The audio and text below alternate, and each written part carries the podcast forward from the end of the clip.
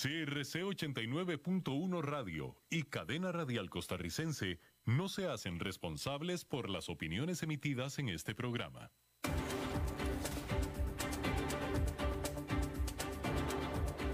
Inicia a las 5 con Alberto Padilla un programa diseñado con el objetivo de llevarte diariamente un tema de actualidad, acompañado siempre de reconocidos editorialistas, de lunes a viernes a las 5 de la tarde por CRC 89.1 Radio, a las 5 con Alberto Padilla. Hola, ¿qué tal? Saludos, bienvenidos a esta emisión de A las 5 con su servidor Alberto Padilla. Muchísimas gracias por estarnos acompañando le mando cálidos y afectuosos saludos desde la señal y las instalaciones de CRC 89.1 FM en San José, Costa Rica, desde donde estamos transmitiendo hasta el punto en el tiempo y el espacio en el que usted nos está escuchando. Estamos transmitiendo en diferentes plataformas, por ejemplo en Facebook Live, en la página de este programa, a las 5 con Alberto Padilla, así como también en podcast en las diferentes principales plataformas para ello. Aquí en Costa Rica esta emisión que sale en vivo en este momento a las 5 de la tarde se transmite de nuevo, se repite mismo día a las 10 de la noche aquí en CRC 89.1 FM. En los controles en esta ocasión nos acompaña el señor David Guerrero y a cargo de la producción general de este programa la señora Lisbeth Ulet. Bien, déjeme comenzar diciendo que mientras está buscando lo inexistente, lo que no hay, lo que no existe, buscando un fantasma, buscando algo que no se puede tocar, que no se puede realizar, el presidente Donald Trump está destrozando la democracia de Estados Unidos. Joe Biden lleva ganado hasta ahora el voto popular por más de 5 millones. Estos son datos oficiales, ¿eh? Estos son datos oficiales. Esto no es materia de opinión. Joe Biden lleva ganado hasta ahora el voto popular por más de 5 millones. Actualmente Biden tiene 279 votos electorales, 9 arriba de los suficientes para ganar la elección. Pero cuando todo el conteo termine, lo más probable es que Biden haya ganado 306 votos. Aún así, la mayoría de los republicanos en puestos de elección se han negado a cumplir con la tradición de felicitar al ganador o bien han apoyado los esfuerzos de Donald Trump por revertir el resultado de la elección a punta de litigios. Su campaña ha entablado demandas legales en cinco estados donde ganó Biden, basadas en alegatos muy débiles sobre, sobre fraude electoral. De hecho, tan débiles que ninguna demanda ha sido aceptada por las Cortes todavía. En muchos estados, aun si la demanda fuera aceptada y ésta fuera ganada, ni así se daría la diferencia de votos necesaria para cambiar el resultado. En Georgia, el secretario de Estado, de afiliación republicana y quien inicialmente suscribió el triunfo, aunque marginal, de 14 mil votos a favor de Biden, anunció un inédito recuento a mano de cada voto para apaciguar a los dudosos dentro de su partido, mientras que dijo que lo más seguro es que el resultado vaya a ser exactamente el mismo. Mientras que los republicanos parecen estar complaciendo a Donald Trump, su administración aún no ha formalizado la transición presidencial, lo cual tradicionalmente sucede uno o dos días después de que el colegio electoral nombra un triunfador, es decir, después de que se cumple o que alguien ganó los 270 votos electorales. Asombrosa y lamentablemente, 86% la gran mayoría de los que votaron por Trump piensan que la victoria de Biden es ilegítima. Cada vez queda más claro que después de casi cuatro años de exitoso, de exitoso manejo económico, el principal legado que dejará Trump para el país es uno destructivo, y es la desconfianza en su sistema electoral. Y solamente un comentario al respecto para todos aquellos los que piensan que hubo fraude electoral y no están viendo con claridad las cosas, obviamente. Si hubiera habido fraude electoral, si los demócratas, si los demócratas hubieran organizado un fraude electoral, este, lo lógico es que debió haber sido principalmente para ganar el Senado, para quedarse con el Senado, o al menos con la presidencia y el Senado, porque la presidencia sin el Senado no es poderosa, como lo está, como lo descubre, como lo descubrió Barack Obama, por ejemplo. La presidencia sin el Senado no es poderosa. Todo el poder que tuvo Donald Trump lo tuvo porque el Senado era republicano. De hecho, amigos y enemigos de Joe Biden han estado diciendo que una presidencia de Joe Biden con un Senado republicano es una presidencia sin armas, es una presidencia sin poder. Así es que si los demócratas hubieran organizado en realidad un fraude, era para quedarse tanto con la presidencia como con el Senado. Y si había que escoger, era con el Senado, no con la presidencia. Así es que es inverosímil e inaudito que se hubiera gestado este fraude nada más para quedarse con la presidencia, que es lo que resultó. Y así está, esa es la realidad de las cosas. Es decir, si, si acaso fuera que Biden está en, como presidente electo producto de un fraude, pues es un triunfo pírrimo. De, hecho, es un, de hecho, es un, triunfo pírrimo, al margen de cómo haya sido. Pero el punto es que si fue por el fraude, le salió mal, le salió totalmente mal, porque haber ganado la presidencia sin el Senado no sirve de nada absolutamente. Bien, continuar diciendo que complicar la transición del poder lo único que hace es dañar a la economía. O sea, quien único que pierde aquí es el país. No gana nadie con complicar la transición. Con tanto entusiasmo y anticipación por una vacuna contra el coronavirus, se ha dejado de lado que la economía de Estados Unidos aún urge de un de otro, de más adicional estímulo económico por parte del gobierno. Pero la cada vez más evidente intención del presidente Donald Trump de complicar la transferencia del poder al presidente electo Joe Biden prácticamente garantiza que la discusión sobre el necesario paquete de estímulo siga quedando guardada en la gaveta. El presidente Trump, si así lo deseara, podría seguir dedicando su tiempo a la promoción y aprobación de un nuevo paquete de estímulo económico que evite una masiva ola de despidos y bancarrotas antes de que Joe Biden tome el poder el 20 de enero. Pero en su lugar, el presidente ha elegido centrar su atención en la sutil empresa de negarse a aceptar la derrota y complicar el proceso de transición, lo que ha desviado la atención y esfuerzos para ayudar a la economía y a los ciudadanos de la economía. Y sin embargo, la cooperación entre rivales perdedores y ganadores durante tiempos de crisis tiene precedentes. Fíjese esto, en diciembre del 2008, durante su último mes como presidente republicano saliente, George W. Bush hizo aprobar un rescate por 17.400 millones de dólares para las empresas automotrices nacionales, alegando él, en lo personal, que no quería que la industria automotriz colapsara antes de que el presidente electo del partido rival, Barack Obama, tomara el poder. En ese momento, fíjese usted, en ese momento, Bush dijo sentirse obligado para con su sucesor, puesto que una buena política es no aventarle una catástrofe mayor en su primer día en la oficina presidencial. Sin embargo, en esta ocasión Trump no solo no está dando señales de poca voluntad de cooperación, sino incluso está dejando claro que hará exactamente lo contrario.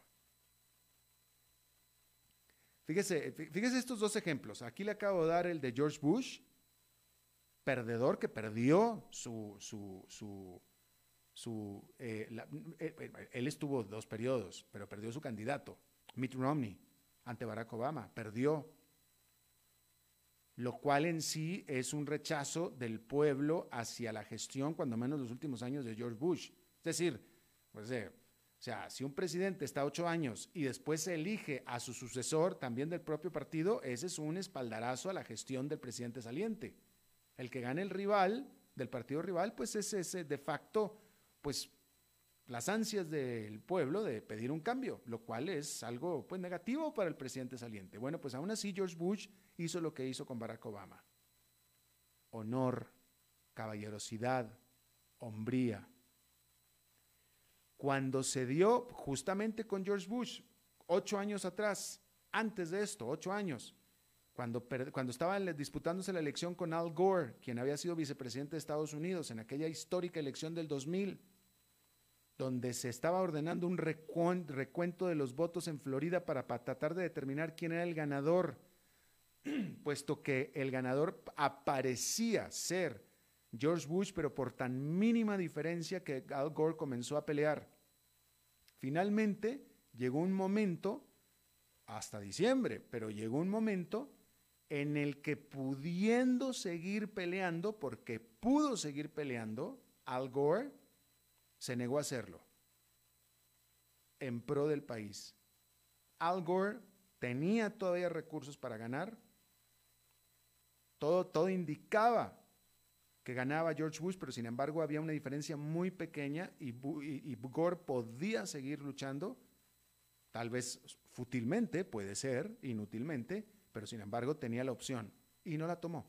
Él dijo, bajamos el balón a la cancha, al piso y listo. Claro, fue hasta diciembre, pero lo hizo. La pregunta es si alguien como Donald Trump, con esa personalidad, está dispuesto a hacerlo. Y las señales son que no. Bien, cambiando de tema completamente. Hay que decir que el mercado petrolero ha tenido uno de los peores años de su historia. Y mientras que una eventual vacuna contra el coronavirus sería el principio de una recuperación, los inversionistas recibieron un recordatorio del mucho camino que falta por recorrer para esto. Resulta que esta semana los precios del petróleo saltaron con la noticia de que una vacuna desarrollada por la farmacéutica Pfizer podría ser aprobada antes de que termine el año. Sin embargo, este jueves cayó un balde de agua helada que dejó claro que el rally en los precios fue muy prematuro.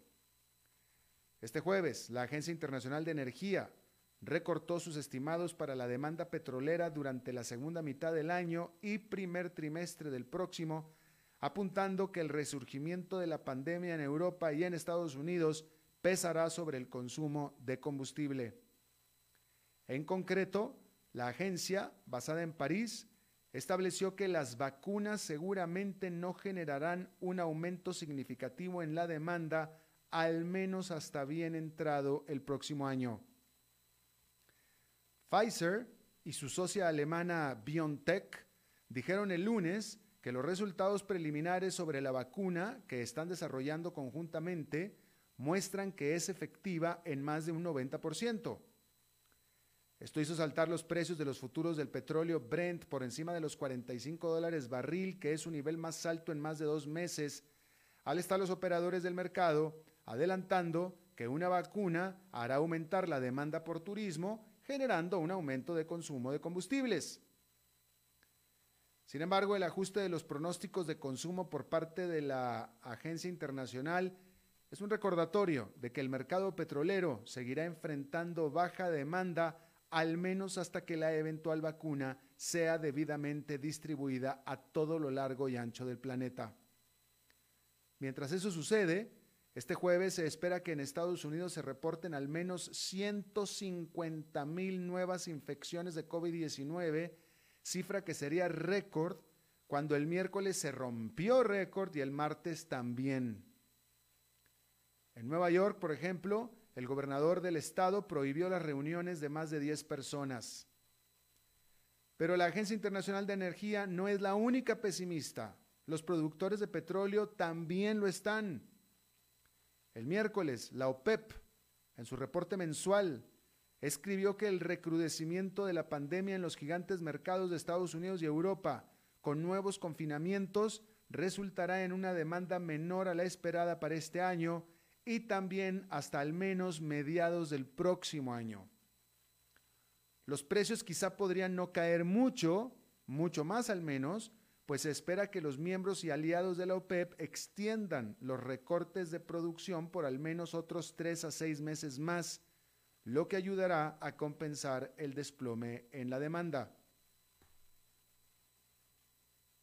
Pero la depresión de los mercados europeos y norteamericanos es una seria amenaza para el mercado petrolero.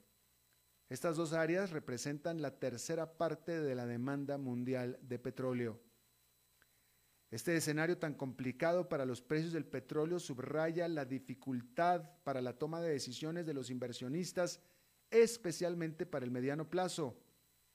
Las acciones petroleras y relacionadas seguramente son una buena apuesta para un plazo mayor a dos años, pero antes de eso, los riesgos son muchos, simplemente muchísimos. Bueno, ¿qué le parece a usted un impuesto? Bueno, pues un impuesto a nadie le parece, ¿no? A nadie para empezar. Pero ¿qué le parece un impuesto nuevo? No, pues a nadie le parece un impuesto nuevo. ¿Qué le parece un nuevo impuesto para el que trabaja desde casa? Déjame le pregunto primero, ¿cómo ha sido su experiencia trabajando desde casa? ¿Ha sido más estresante trabajar desde casa o ha sido más relajante para usted trabajar desde casa? Bueno, pues al margen de eso, es indudable que quedarse trabajando en casa tiene sus beneficios económicos porque se está ahorrando usted los costos de transportación, por ejemplo. Además, la flexibilidad con su tiempo, etcétera. Pero pues al menos un estudio por parte de un gran banco dice que usted debiera pagar impuesto por ese beneficio que recibe. El gigante alemán Deutsche Bank escribió en un reporte a sus clientes que aquellos que elijan quedarse a trabajar en casa después de que pase la crisis por la pandemia debieran comenzar a pagar impuesto por esa elección. El banco escribe que el repentino cambio masivo de empleados trabajando desde casa o remotamente significa que una gran parte de la fuerza laboral se ha desconectado del mundo físico, pero que sin embargo continúa conectado viviendo insertado en la vida económica. Esto significa que los trabajadores remotos contribuyen menos a la infraestructura de sus economías por medio de dejar de pagar impuestos a los combustibles que se usan para financiar proyectos de infraestructura, por ejemplo, pavimentar las calles, hacer puentes, etcétera.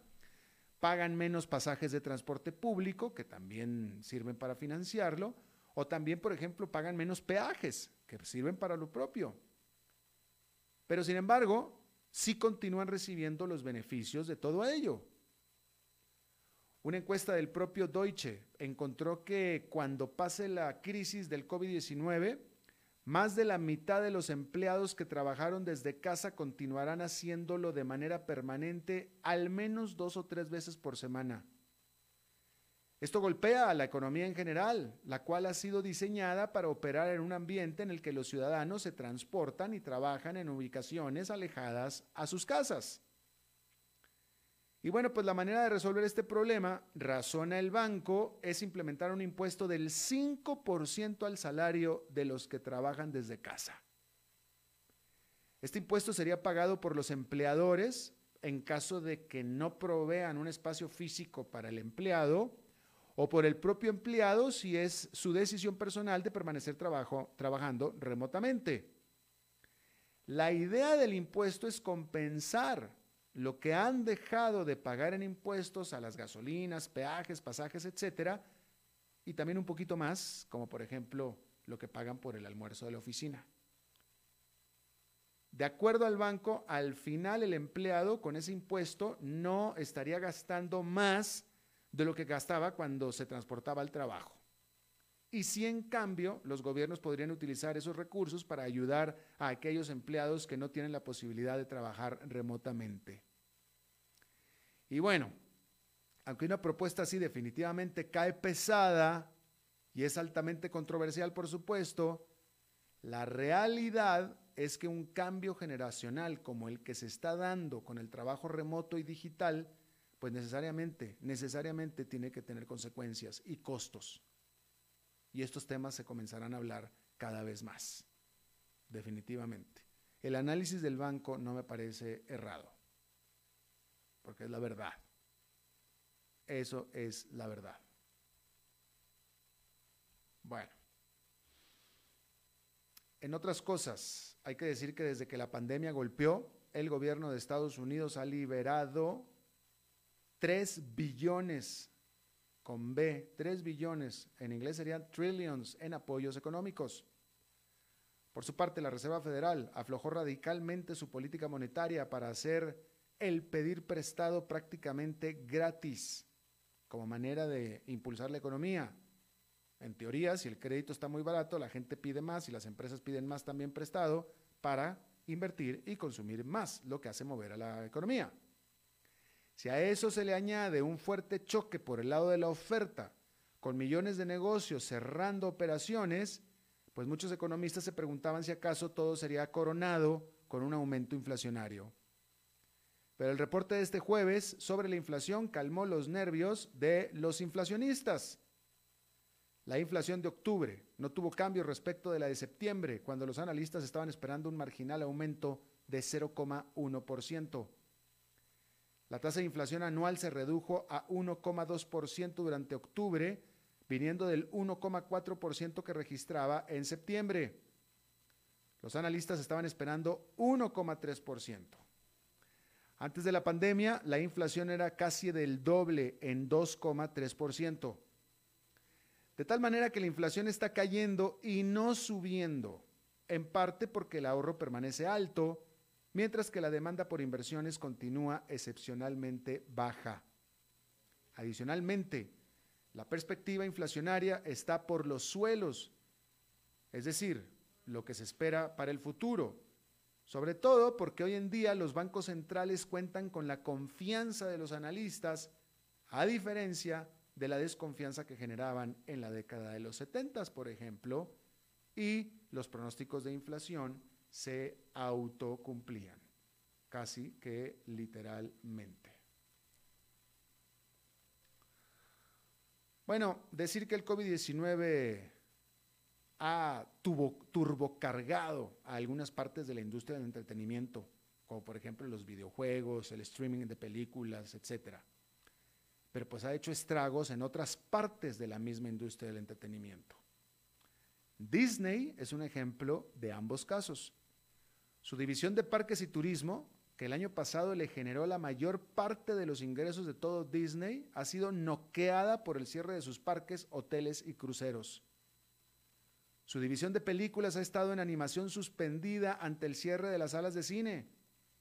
Y sus canales de cable han sufrido también con su cadena de deportes ESPN quedándose sin partidos para transmitir. Entonces, el único rubro que brilla en Disney es su división de streaming, donde es propietaria mayoritaria del servicio Hulu y la más reciente Disney Plus. Estos servicios han prosperado de una audiencia o con una audiencia cautiva en casa los analistas estiman que para el final del año la tercera parte de todos los que bajan películas en casa sean suscriptores de Disney Plus. Sin embargo, el servicio tiene un doble propósito.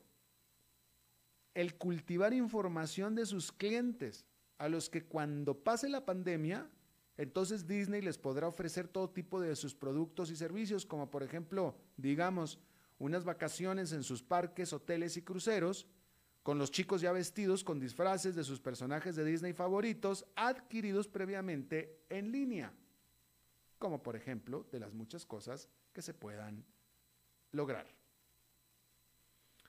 Rápidamente, el Producto Interno Bruto de la Gran Bretaña, el Producto Nacional Bruto de la Gran Bretaña, creció a una cifra récord, explotó 15,5% durante el tercer trimestre del año con el país entonces recuperándose de los encierros del COVID-19 que se dieron durante la primavera.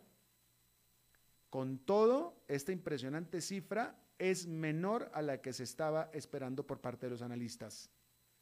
Todavía la producción en la Gran Bretaña permanece un 9,6% por debajo de lo que estaba hace un año y es la peor cifra de cualquier país europeo.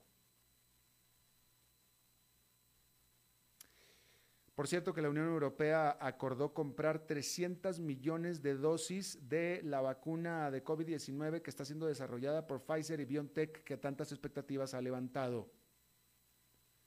Las farmacéuticas anunciaron el lunes precisamente que estas vacunas serán un 90% efectivas en prevenir casos asintomáticos. Las empresas esperan poder distribuir estas vacunas para finales de este año si se logra las aprobaciones regulatorias de emergencia que se están pretendiendo. Bueno, por cierto que dos días después de que Pfizer anunciara estos resultados, Moderna, que es otra farmacéutica, dijo que también estaba en camino de reportar sus eh, eh, resultados preliminares de las últimas eh, fases de las pruebas que está haciendo con la vacuna que ellos mismos están desarrollando y esto sería para finales de este mes. Hay que decir que Moderna comenzó la fase 3 de pruebas de la vacuna que está desarrollando, que es la fase final antes de que pueda ser aprobada para su uso eh, y esta fase la inició en julio. A este respecto, los números de pacientes en hospitales en Estados Unidos de COVID-19 están en niveles récord. Actualmente hay más de 62 mil personas en hospitales en Estados Unidos, sobrepasando el máximo que se había alcanzado durante abril. Ahí lo tiene. Bueno, por cierto que el día del, en China, el día del soltero, Alibaba reportó ventas por 70.600 millones de dólares, un récord absoluto y muchísimas más que las que hace Amazon para el día de, eh, de negro, para el viernes negro de ventas navideñas. Vamos a hacer una pausa. Eh, no, todavía no, porque le tengo que leer el mercado allá en Nueva York, que fue un desempeño negativo en esta ocasión. El índice industrial Dow Jones quedó con una caída de 1,08%, el Nasdaq Composite cayó 0,65% y el Standard Poor's 500 con una caída de 1%. Ahora sí vamos a una pausa y regresamos con nuestra entrevista de hoy. A las 5 con Alberto Padilla por CRC 89.1 Radio. Tinto, blanco, rosado, espumante, seco dulce. El vino es como los amigos, proviene de diferentes cepas y familias convertidas en bodegas de tradición. La Iride, una bodega personal establecida en Mendoza, Argentina, produce vino de exportación con la calidad de Mendoza, expresada en taninos frescos, frutales, remembranzas de tabaco y chocolate. Una fiesta al paladar. La Iride, vinos argentinos de tradición. Evitar el contagio. Ya sabes cómo hacerlo. El reto está en no dejar de hacerlo. Seguite lavando las manos frecuentemente con agua y jabón. No te toques la cara sin haberte lavado las manos primero. Tapate la nariz y la boca con el antebrazo antes de toser o estornudar. Mantenete a una distancia física de 2 metros y no debes olvidar llevar puesta siempre la mascarilla como barrera de protección. Si respetas las reglas, evitas el contagio. Sigamos cuidándonos. Esto es un problema de todos que resolvemos cada uno. Un mensaje de la Cámara Nacional de Radiodifusión y esta emisora. Desde Maipú, Mendoza, la tierra del olivo nos llega aceite de oliva Laur. Su delicada y elegante textura, así como su afrutado aroma vegetal, lo convierten en un aceite especial para paladares exigentes. Disponible en tres variedades: Laur Cruz de Piedra, Laur Aceite de Oliva Extra Virgen y Laur Gran Mendoza Aceite de Oliva Extra Virgen. Lo mejor de tres zonas en una sola botella. Galardonado con el Gran Prestige Gold en el Terra Olivo 2018. Aceites de oliva Laur no pueden faltar en tu mesa. De venta en todas las tiendas, don Fernando.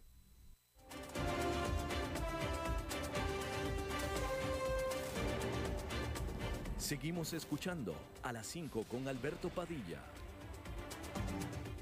Muchísimas gracias por continuar con nosotros. Bueno, eh, he sabido que Es sabido que varios, varios importantes líderes eh, de países del mundo han enviado sus felicitaciones por la elección, por ser presidente electo a Joe Biden. He sabido también que algunos no lo han hecho. He sabido también que muchos países que lo han hecho, lo han hecho por medio del Departamento de Estado de Estados Unidos y la administración Trump le ha negado el acceso a estas felicitaciones al presidente electo. Pero bueno, eh, yo creo que entre los dos países que más importa a cualquier país, entre los eh, países que más importa cualquier país que lo feliciten por un proceso democrático, pues son los vecinos, ¿no? Son los vecinos. En el caso de Estados Unidos, México y Canadá.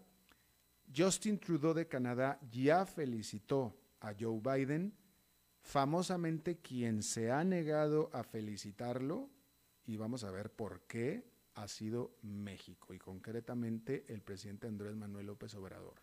Justin Trudeau ya lo hizo, México, se, digamos que López Obrador se mordió la mano antes de, y se la sigue mordiendo antes de lanzar una felicitación para un lado o para otro. Está conmigo Guillermo Maínez, economista, máster en desarrollo económico, socio de la firma ICB en México, analista de estos casos. ¿Cómo estás? me da mucho gusto saludarte de nuevo, Guillermo. Alberto, un gusto platicar contigo nuevamente y contigo y con tu auditorio. Gracias. ¿Qué razón dijo eh, o dio AMLO para no felicitar aún a Joe Biden? La razón que ha dado es una, eh, la supuesta aplicación de la doctrina Estrada, que se supone que rige la, la, política exterior mexicana, pero eso es completamente falso, porque en el pasado no ha impedido a ningún gobierno, por cierto, al propio gobierno de Andrés Manuel López Obrador, felicitar a un candidato ganador. Eh, yo creo que parte de una de la, de la, profunda ignorancia y desprecio del presidente por la política eh, exterior y por qué se rehúsa a, escuchar a eh, sus asesores. Explica, Una felicitación, Alberto, no es un reconocimiento. El gobierno mexicano, en efecto, no otorga reconocimientos a gobiernos extranjeros, se limita a establecer relaciones diplomáticas o no. Y una felicitación, pues no quitaba nada. Eh, eh, hasta el momento, el ganador de las elecciones es el señor Biden. ¿No? Eh, Entonces, así lo reconocieron la gran mayoría de los jefes de Estado y Gobierno del mundo que lo han felicitado sin ningún problema y sin violar ningún principio de política exterior. Hay que decir para el público fuera de México que la doctrina Estrada mexicana es esta doctrina de no intervención en países extranjeros, no intervención en los pueblos, ¿no? Pero eh, concretamente es no otorgar reconocimientos a gobiernos extranjeros, ¿no? Es así de sencillo. Ahora, bueno, pues sí, pero eh, eh, pregunta, porque la principal crítica que le dan esto a, Andrés Manuel López Obrador es, bueno, si la doctrina Estrada entonces es tan importante para ti, que no quieres todavía felicitar al presidente electo de tu país vecino, y entonces, ¿qué fue lo que tú hiciste trayendo a Evo Morales a México en avión mexicano, etcétera, después de lo que le pasó?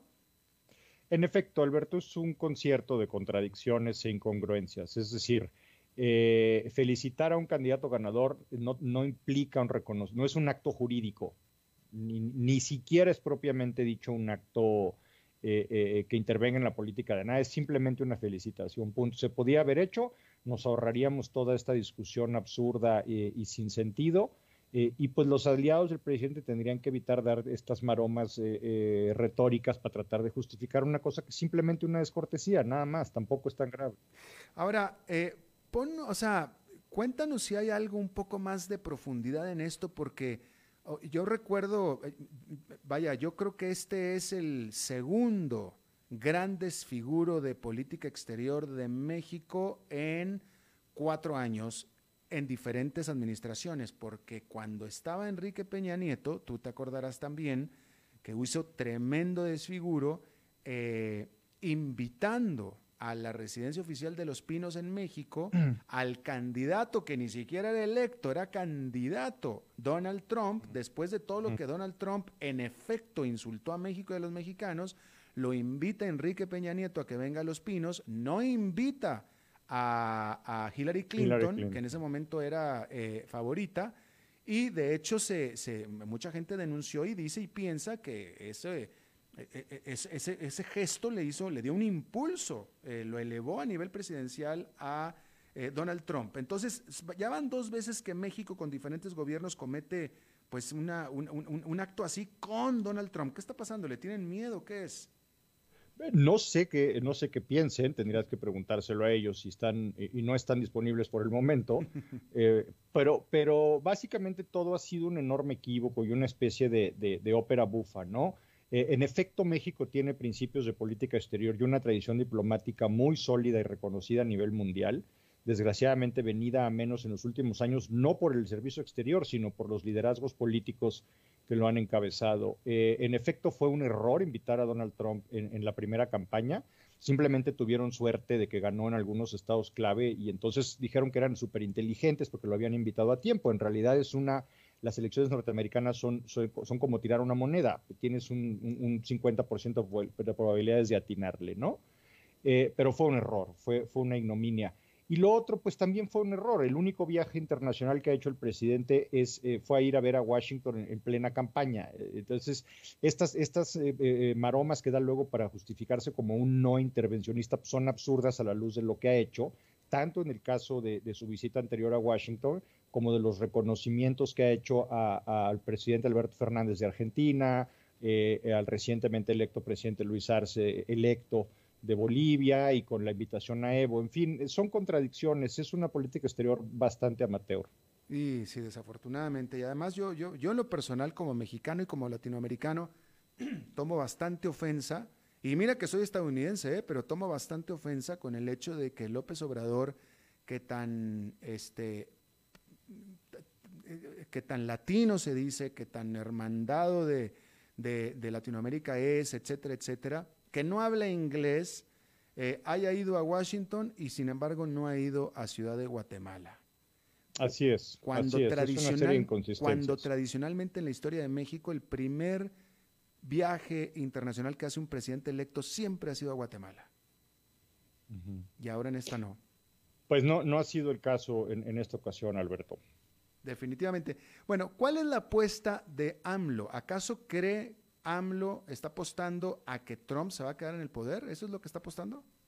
Me parece que no tiene ningún tipo de apuesta. Es decir, eh, el, eh, como te decía, el presidente muestra un, absoluto desprecio por, por, los asuntos internacionales, a pesar de que México es el país con más acuerdos de libre comercio del mundo, de que México ha jugado un papel determinante en muchos organismos multilaterales, eh, actualmente en el Consejo de Seguridad de la ONU, por ejemplo, y de que México ha tenido siempre una política eh, exterior no intervencionista, pero sí muy activa, sobre todo en foros multilaterales. Ha sido un país con una presencia internacional importante, pero al presidente no le importa, eh, tiene una visión eh, bastante provinciana de los asuntos públicos.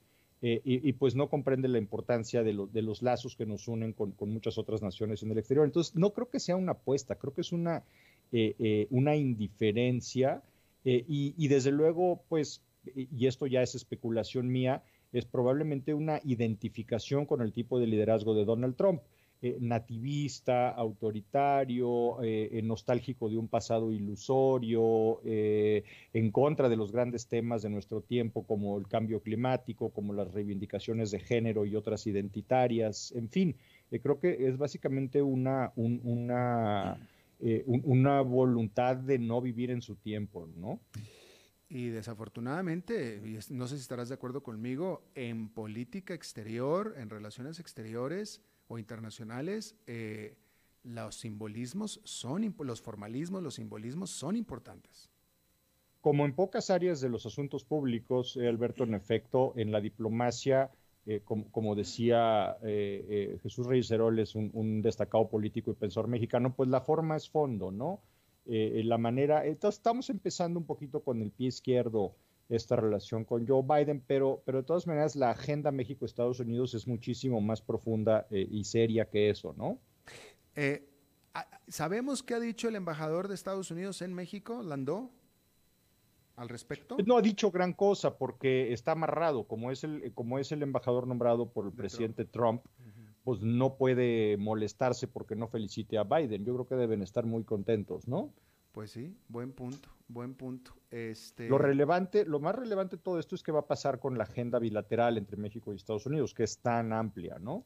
Pues sí, totalmente, totalmente. Y, y, bueno, de nuevo, la, realidad es que el presidente electo es Joe Biden, y, pero, pero pues bueno, a ver si eh, bueno, esperemos que Joe Biden sea este, eh, compasivo con sus vecinos. Oh, bueno, eh, esperemos que sea inteligente sobre todo, ¿no? Que entienda cuáles son los intereses mutuos de esta, de esta región de América del Norte que está integrada por un tratado que en sus distintas versiones pues ya tiene, está en su año 27, ¿no? Entonces, eh, eh, es muy importante que podamos, eh, que podamos trabajar juntos y que, y que atendamos esta agenda que es de migración, que es de seguridad, que es de medio ambiente, que es de derechos humanos, energía, comercio, en fin, es muy amplia la agenda. Claro, por supuesto. Una pregunta, el canciller mexicano, Ebrard, parece ser que es una, una persona bastante inteligente.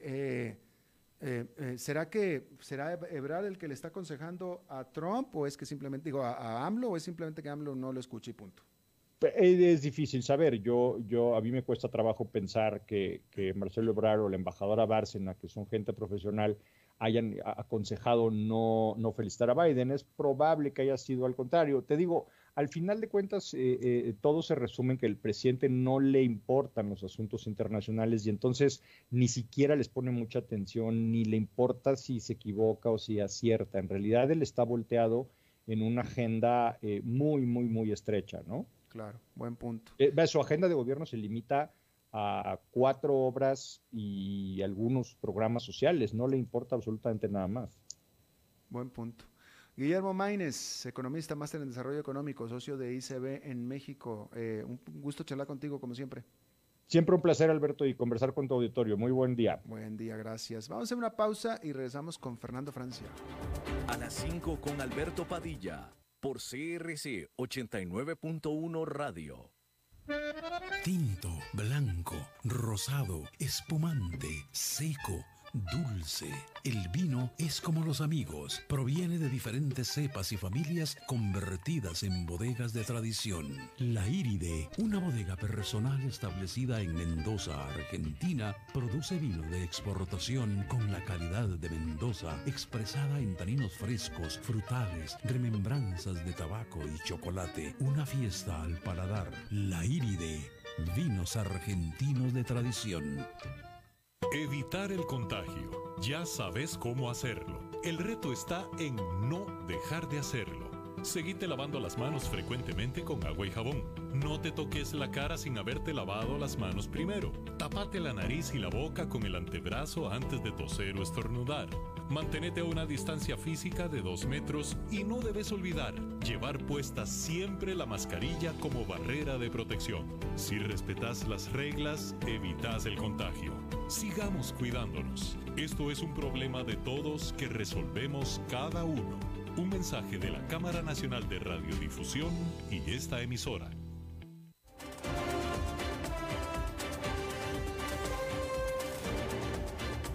Seguimos escuchando a las 5 con Alberto Padilla. Bueno, los jueves son de Fernando Francia. Fernando, ¿cómo estás? Muy bien, muy bien, extrañando esa silla y ese micrófono ya después de esas par de semanas. Qué bueno que me dices, porque así me voy de vacaciones mucho más animado. Cuando quieras, cuando quieras. Eso, eh, así me gusta. Bien, ¿no? Te, la voy a cumplir, vas a ver. Pronto. Dale. Dale, no sabemos si merecidas o solamente requeridas, pero, pero valen. Totalmente. ¿Qué nos tienes hoy, mi querido Fernando? Mira, una historia muy particular. Eh, le voy a pedir a la audiencia que, que, que, se concentre un poquito, que cierre los ojos e imagine. Imagínate que estás de vacaciones. Pasaste unos días maravillosos en uno de los lugares más exclusivos del planeta. Acabas de visitar Doha. Admiraste la ciudad moderna, elevado entre desiertos y playas. Pudiste visitar el desierto en lugares, en lujosos hoteles y paseos en camello. Admiraste tanto ese desierto anhelado como la arquitectura del antiguo barrio Bastakia, con sus casas tradicionales y las torres de viento que sirvieron en el pasado como sistema natural de aire acondicionado. Lo hiciste con tu compañía preferida. Estar juntos en ese momento es el máximo placer y un lujo que siempre te quisiste dar. El paseo no pudo estar mejor. Una semana bien invertida, descanso, lujos y hermosas vistas. Una ciudad moderna enclavada en el Medio Oriente en pleno Golfo Pérsico. Sos Jessica, una enfermera australiana. Tu paseo acaba de terminar y con una sonrisa inigualable ya estás en camino de regreso a casa. Y de repente, ¿qué está pasando? Nadie entiende. Te llevan. No has hecho nada, pero te llevan. No querés obstruir a las autoridades, pero sabes muy bien que lo hacen, que lo que hacen es una injusticia. Has pasado unas fenomenales vacaciones, pero ahora todo está arruinado. No sabes qué va a pasar. Un policía por delante, otro policía por detrás, te llevan. Ahora es tu turno. Estás frente a una ambulancia y ves una camilla vacía. Te dicen cosas que no entendés y te obligan a bajarte los pantalones y la ropa interior. Si no colaboras, será peor. Pasaron apenas unos minutos entre la felicidad total y la impotencia absoluta. Una mujer te examinará. La ves. Tratás de pedir explicaciones, pero no hay nada que hacer. En la ambulancia hay otra australiana. Las ventanas no son polarizadas y al menos hay una veintena de hombres alrededor. Ahora estás con los pantalones abajo, acostada y sin siquiera poder entenderlo. Un examen interno entre tus piernas. Es una violación, pensás. Tratás de que alguien te explique. Casi nadie habla inglés. Una mujer que presumís puede ser enfermera dice, se encontró una bebé en un basurero de un baño. Necesitamos testearte. Increíble, pensás. ¿Qué tipo de país es este? Decís para vos misma entre dientes. ¿Cómo pueden violar así los derechos de las mujeres? No pueden hacer esto, gritás, mientras pensás que te podrían estar diciendo, podemos hacer lo que queramos, aunque no entendés nada. Todo es brusco, doloroso, indignante, inhumano, no sabes nada, te empujan y, y estás afuera de la ambulancia.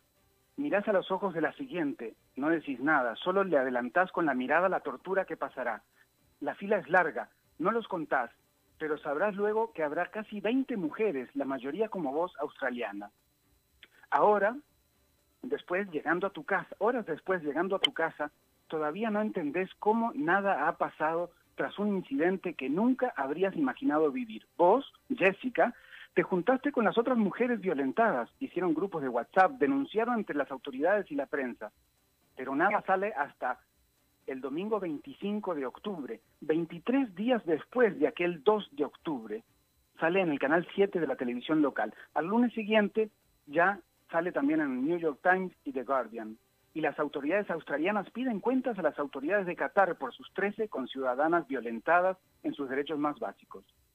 Más tarde, las autoridades cataríes lamentaron lo sucedido, pero ya todo estaba hecho. Luego, ¿Sabrías que en Qatar estar embarazada sin estar casada es un crimen que se paga con cárcel? Pensarás, ¿a qué autoridad local del aeropuerto puede ocurrírsele que un bebé prematuro en un baño puede ser producto de una turista extranjera que está a punto de salir del país?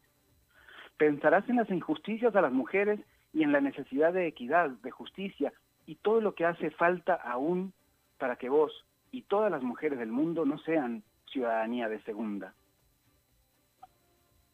¿Conocías esta historia, Alberto? No, en lo más mínimo, pero ¿por qué? Eh, eh, eh, digo, tengo muchas preguntas, ¿por qué australianas?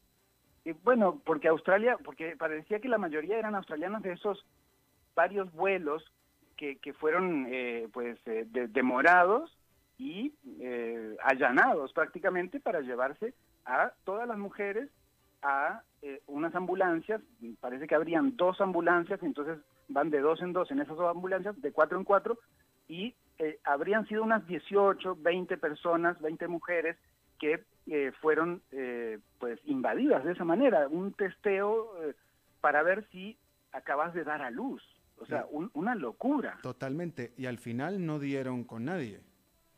Al final no dieron con nadie.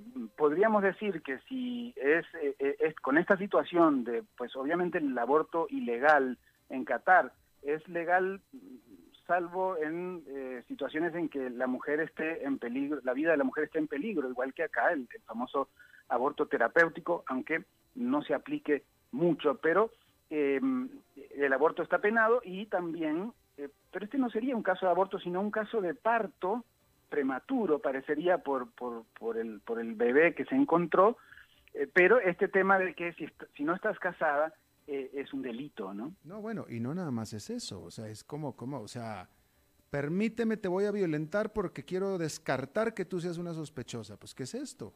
es, es, alucinante, pero además, eh, eh, más digamos, está todo mal, porque está mal que persigan a las cataríes que hayan, eh, que hayan parido, pero, pero además es increíble que pienses que una mujer de cualquier nacionalidad, pero lo que pasa es que trascendió lo de Australia porque ellas se organizaron, eran 13 las australianas, se organizaron y el gobierno de Australia, la, la canciller incluso pidió cuentas a el gobierno catarí y, eh, y parece que son las autoridades locales del aeropuerto o la policía, no me queda tan claro en las historias que he podido leer en diversos medios, pero también lo, increíble es que no haya habido un ruido mundial monumental con todo esto, ¿no? Yo no lo había escuchado, por ejemplo. Yo me pregunto cuánta gente de la audiencia habrá, habrá escuchado este incidente que además sucedió el 2 de octubre y sale en la prensa internacional a partir del 26, 27 de octubre. Pues sí. Ahora, este, eh, también el problema, vaya, eh, o sea, eh, a ver, no nada más es en Qatar, en muchos países del Medio Oriente, Irán incluido, las turistas, las mujeres de, si tú, si una mujer tica o centroamericana va a estos países, tiene que apegarse a ciertos códigos de vestimenta, tienen que usar el velo, que no me acuerdo cómo se llama, pero este velo en, la, en, la, en el pelo, en la cabeza, la tiene que tener cubierta y etcétera. Entonces, vaya, mi punto es que lo primero que se debería de hacer por parte de la comunidad internacional es no ir a esos países, simplemente en protesta este tipo de cosas. Exactamente, ¿quién va a un eh, a, un lugar en donde en donde tus derechos están eh, eh, en cualquier momento violentados, ¿no? Ya sea por este tipo de situaciones que obviamente no están en tu presupuesto, no están en tu idea de, de, esos países, o en otros que sí pueden estar, porque me imagino que el tema este de cubrirse, que las mujeres se tengan que cubrir, pues ya, ya lo sabes de antemano, ¿no? O sea que pasa por varios motivos, por varias situaciones. Lo que ya sabes de antemano, pues si lo vas a tolerar, bueno, está en vos tolerarlo. Obviamente, pues es una sociedad que es así. No, no eh, podrías luchar por cambiarla, pero no es tu rol como turista, ¿no? Eh, mejor te vas a otras playas, ¿no? Definitivamente. Fernando Francia, muchísimas gracias por la historia. Bueno, pura vida, un gusto y estamos en contacto. Próximo jueves, gracias. Bueno, eso es todo lo que tenemos por esta emisión de A las 5 con servidor Alberto Padilla. Muchísimas gracias por habernos acompañado. Espero que termine su día en buena nota, en buen tono y nosotros nos reencontramos en 23 horas. Que la pase muy bien.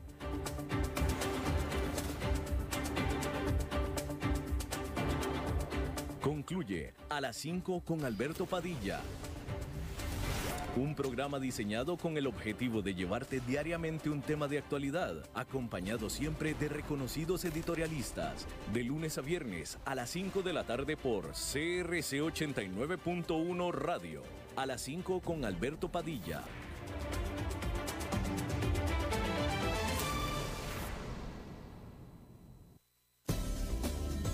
Somos UTN. Programa radiofónico oficial de la Universidad Técnica Nacional. El programa tiene varias secciones donde se da a conocer a la comunidad universitaria y nacional los principales acontecimientos, logros y proyectos de todas las sedes universitarias en el país. Y recuerden que juntos somos UTN. Los sábados de 1 a 2 de la tarde, aquí en CRC 89.1 Radio. Somos UTN. Colby Negocios, soluciones para pymes, le presenta las noticias CRC de la hora. Hola, ¿qué tal? Son las 17 horas con 57 minutos y estos son nuestros titulares. El gobierno firmó un acuerdo con AstraZeneca para acceder a un millón de dosis de su vacuna contra el COVID-19. El Ministerio de Salud reportó para este jueves 1.171 casos nuevos de coronavirus. El ministro de Salud, Daniel Salas, se unió a las críticas que ha hecho el gobierno a la producción de cannabis con uso medicinal. Presidencia envió una consulta a la Procuraduría para aclarar el rol de la primera dama. En el mundo, el Consejo Europeo anunció hoy la decisión de extender por un año hasta noviembre del 2021 las sanciones contra Venezuela. Y en Venezuela, Macedonia del Norte se clasificó por primera vez en su historia a la Eurocopa de Fútbol reprogramada para el 2021. Salud.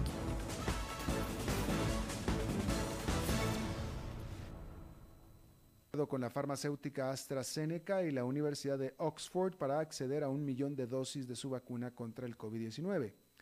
La inmunización que ofrece esta vacuna amerita dos dosis, de forma que servirá para atender a medio millón de personas. El viceministro de Salud, Pedro González, explicó que AstraZeneca venderá al gobierno cada unidad en 4 dólares, que es precio-costo, y el país deberá cubrir los gastos de distribución. González estimó que la inmunización de esta vacuna estará disponible en el primer trimestre del próximo año, según avance la fase 3 de ensayos clínicos en varios continentes. El ministro de Salud reportó para este jueves 1.171 casos nuevos de COVID-19, de los cuales 907 fueron diagnosticados por pruebas PCR y 264 por nexo epidemiológico, para un total de 120.939 en todo el territorio nacional durante toda la pandemia. Según los datos del Ministerio de Salud, la cantidad de personas recuperadas alcanza 74.255. En las últimas 24 horas se dieron 14 fallecimientos, 10 hombres, 4 mujeres, con un rango de edad ahí de 49 a 99 años. La cifra de personas en hospital actualmente son 489, 191 de las cuales están en cuidados intensivos con un rango de edad de 25 a 90 años. El Ministerio de Salud, o mejor dicho, el ministro de Salud, Daniel Salas, se unió a las críticas que ha hecho el gobierno a la producción de cannabis con uso medicinal que se incluyó en un proyecto de ley dictaminado esta semana en la Comisión de Ambiente del Congreso. El ministro Salas indicó que ante una consulta de la prensa que corresponde a un asunto de seguridad pública por encima de un tema de salud, pues el país se expone a que esta planta se utilice con fines no medicinales. El titular de salud mencionó que abrir esa ventana puede acarrear un problema aún más serio de adicción en Costa Rica. Gobierno. El Ministerio de la Presidencia envió ayer una consulta a la Procuraduría General para aclarar el rol y funciones de la primera dama y su despacho. Según Presidencia, la solicitud surge debido a que este rol ha evolucionado más rápido que la normativa actual. En los últimos meses, varios sectores criticaron la participación de la primera dama de Costa Rica en proyectos como el tren rápido de pasajeros, señalando que el Instituto Costarricense de Ferrocarriles debe ser el responsable. El despacho de la primera dama se ha involucrado en temas como movilidad urbana, infraestructura, acceso a la vivienda, ordenamiento territorial, trabajo en la región de Chorotega y la isla San Lucas.